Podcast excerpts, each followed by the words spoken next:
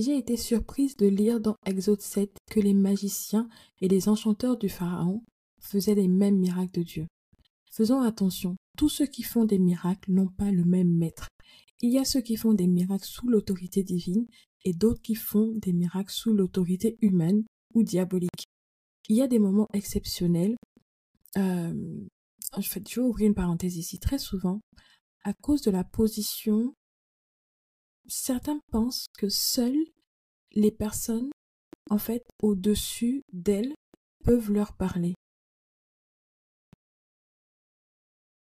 J'ai appris par mes expériences qu'il est possible que Dieu puisse parler à quelqu'un qui n'est pas forcément au-dessus de nous hiérarchiquement.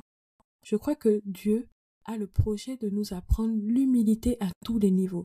L'humilité et la maturité vont de pair. Tu ne peux pas dire que tu es mature sans être humble.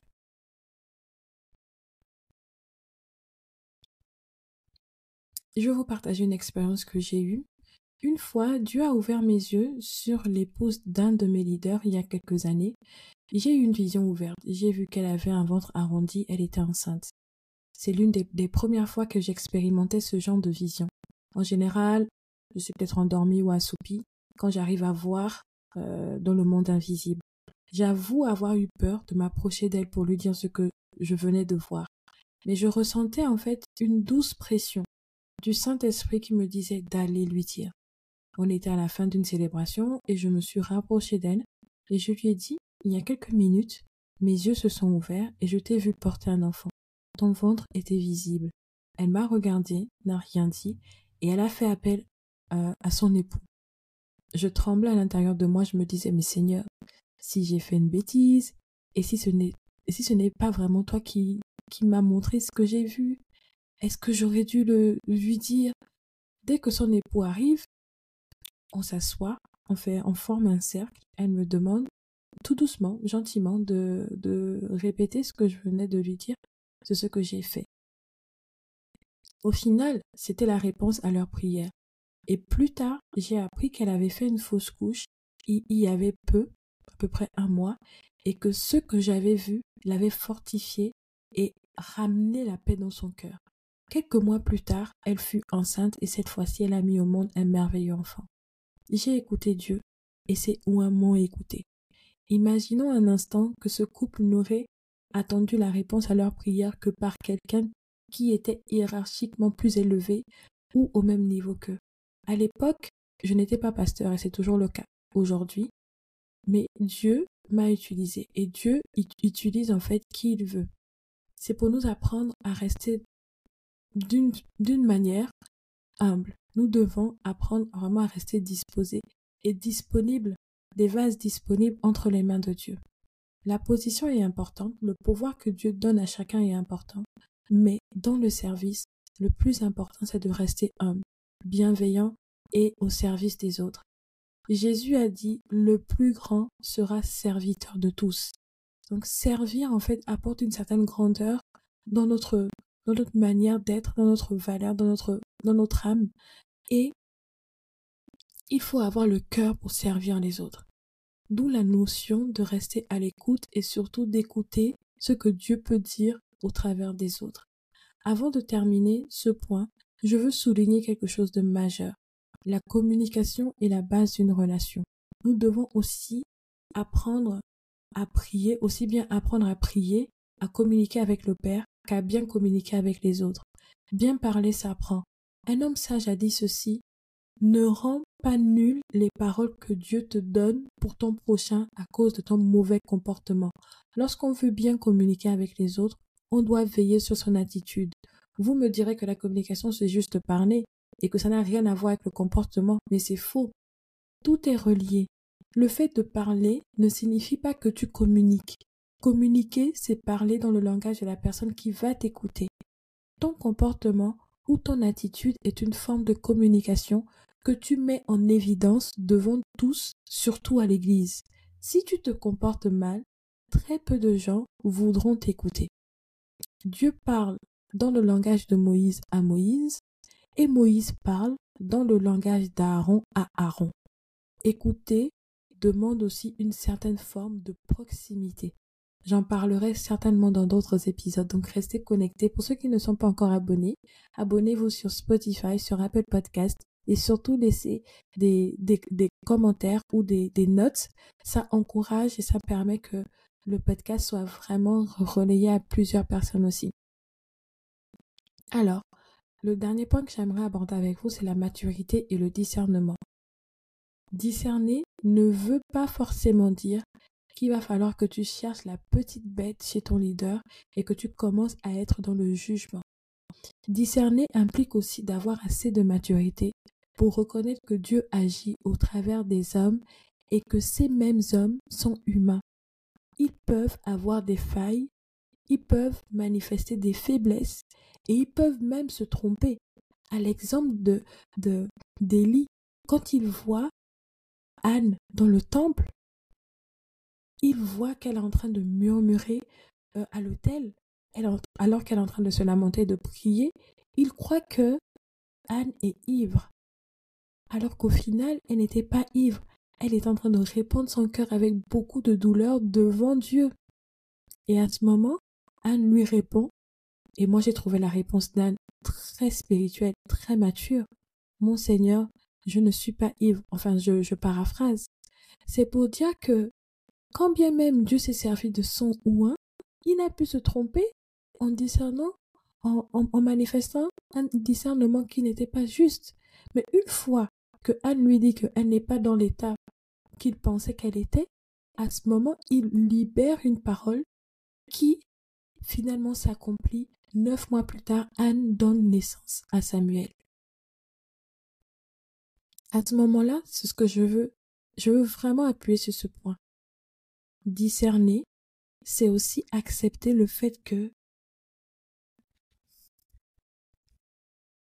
c'est aussi accepter le fait que les hommes puissent être utilisés par Dieu et que ces mêmes hommes puissent manifester parfois des failles, des faiblesses ou même se tromper. Ce n'est pas parce que Dieu les utilise qu'ils sont parfaits. Dieu place son trésor dans des vases d'argile et il trouve bon d'utiliser ces mêmes vases pour accomplir ses desseins, des prodiges et des miracles.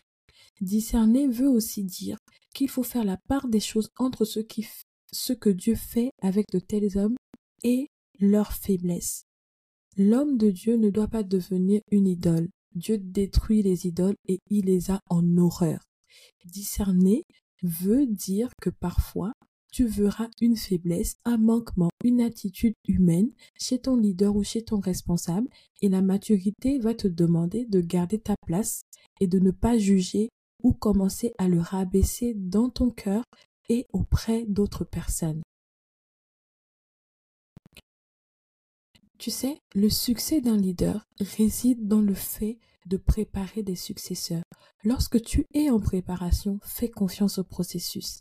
Même si cela peut te sembler injuste, même si tu vois que des personnes avancent plus vite que toi dans le même domaine que toi, sache que ta préparation n'est pas la même préparation que l'autre. Ton parcours n'est pas le parcours de ton frère ou de ta sœur.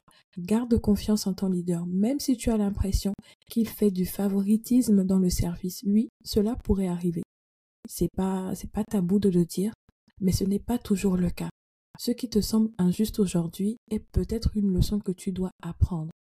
Peu importe le pouvoir qu'un homme pourra te donner, s'il ne vient pas de Dieu, ce pouvoir reste humain et sans force spirituellement parlant. L'élévation qui vient de Dieu te donne d'abord un pouvoir spirituel, une position dans le monde spirituel. Ça me fait penser à l'histoire de David. Il a été ou un roi, mais il est reparti dans la brousse garder les troupeaux de son père. Donc il a déjà reçu une position, un pouvoir spirituel, mais ce pouvoir ne s'est pas directement manifesté dans sa vie de manière physique et ce pouvoir et cette position deviennent visibles dans le monde des formes, portent des fruits au moment où Dieu, au moment fixé par Dieu. Je ne parle pas des fruits mis sous serre et qui poussent hors sol. Je parle des fruits qui sortent sur un arbre planté, enraciné près d'un courant d'eau. Beaucoup de gens portent des fruits, qui semblent être de bons fruits. Vous savez, euh, mon époux une entreprise, il travaille dans les fruits et les légumes. Il m'explique qu'il existe plusieurs variétés d'un seul fruit. Par exemple, pour les pommes de terre, il, existe plus de 3000 variétés. Il me dit encore qu'il y a des fruits qu'on plante hors du sol et qui sont calibrés sans rentrer dans les détails techniques. Ces fruits ont un très bel aspect et c'est ce que la majorité des gens aujourd'hui recherchent lorsqu'ils vont acheter des fruits ou des légumes. Acheter un fruit sans défaut, une tomate bien ronde, parfaitement calibrée, mais il me dit encore que les meilleurs fruits, ceux qui ont du goût et qui d'aspect n'ont pas la peau bien lisse et peuvent avoir quelques défauts de calibrage, sont les meilleurs. Au goût, ça n'a rien à voir. D'aspect, ils peuvent ne pas être aux normes de la société, mais ils ont une réputation de, la, de, de par leur origine et leur goût. Par exemple, il y a des melons qui, viennent, d'un tel environnement, de tel terroir, et c'est les meilleurs. Ils sont recherchés à cause de leur terre. Ils sont chers et ils sont recherchés comme je disais. Nous devons faire attention à la réputation et à l'apparence. Beaucoup vont miser sur les fruits d'apparence et d'aspect qui donnent envie de manger, parce qu'ils sont fabriqués à leurs normes à eux. D'autres vont miser sur l'origine et sur le terroir à cause de la terre qui est bonne, du goût que celle-ci donne aux fruits ou aux légumes, un goût qui est incomparable, même si l'aspect n'est pas forcément dans les normes de la société. Beaucoup vont chercher à porter du fruit aux normes de la société et du monde. Ils vont chercher à tailler leurs fruits pour se conformer à ce que le monde veut manger. Je reste convaincu que c'est à nous d'apporter les bons fruits dont le monde a besoin et pas l'inverse. La création attend. Elle ne dicte pas comment elle attend ou comment elle veut recevoir. Elle attend avec un ardent désir la révélation des Fils. C'est à nous de nous révéler de manière de montrer de quel terroir nous venons, de donner aux gens les meilleurs fruits enracinés et au goût incomparable, enracinés dans la parole de Dieu, près de la source d'eau vive. Nous allons nous révéler avec des aspects qui ne vont pas répondre à 100% aux normes humaines, mais à 100% aux normes divines. Notre aspect aura des défauts. Des défauts dus à notre naissance, euh, des, défauts, par exemple, je pense à, à l'évangéliste célèbre qui n'a ni main ni pied, par exemple, à cause de là où Dieu nous a tirés, nos expériences, nos douleurs, notre passé, mais c'est notre témoignage. Ne lise pas ton témoignage pour plaire, mais présente-le tel qu'il est. Présente-toi tel que tu es avec tes défauts et tes qualités et sans compromis. Comprenons qu'il y a énormément de points que nous pouvons développer à ce sujet.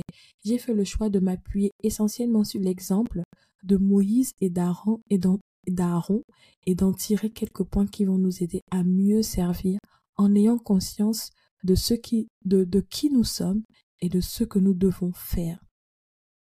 En conclusion, j'aimerais vous donner six points à retenir. Premièrement, pensez Prendre la place de l'autre à cause du rôle que tu as dans sa vie est un signe d'immaturité. Il y a un ordre dans le spirituel. Dieu peut parler à tout le monde. Il veut parler à nos cœurs, mais il ne nous dit pas à tous la même chose. Ce n'est pas parce que tu as la capacité, troisièmement, de faire la même chose que ton leader que tu peux prendre sa place. Il n'a pas été établi à cause de ses œuvres d'abord. Lorsqu'on est mature, quatrièmement dans le service, on comprend que Dieu peut nous parler par quelqu'un d'autre. Il faut aussi comprendre que Dieu dira des choses spécifiques uniquement à ton leader et pas à toi. Discerner veut dire qu'il faut faire la part des choses entre ce que Dieu fait avec les hommes qu'il s'est choisi et leurs faiblesses. Et sixièmement, pour terminer, peu importe le pouvoir qu'un homme pourra te donner, s'il ne vient pas de Dieu, ce pouvoir reste humain et sans force spirituellement parlant. Fais confiance au processus. Laisse Dieu te briser. Dieu n'élève pas ceux qui ne brisent pas. Laisse Dieu te briser dans le processus. Travailler à l'intérieur de toi afin que tu sois un vase utile dans sa maison pour le servir et pour servir les gens et pour servir le monde qui attend avec un ardent désir la révélation des fils de Dieu. J'espère que cet épisode t'aura apporté beaucoup euh, de clés pour t'aider au quotidien dans ton service et dans, tes relations dans le service à l'Église. Que Dieu te bénisse. N'hésite pas si tu as des questions, des témoignages, écris-moi l'adresse suivante la voix des relations tout rattaché gmail.com. À très vite pour un nouvel épisode.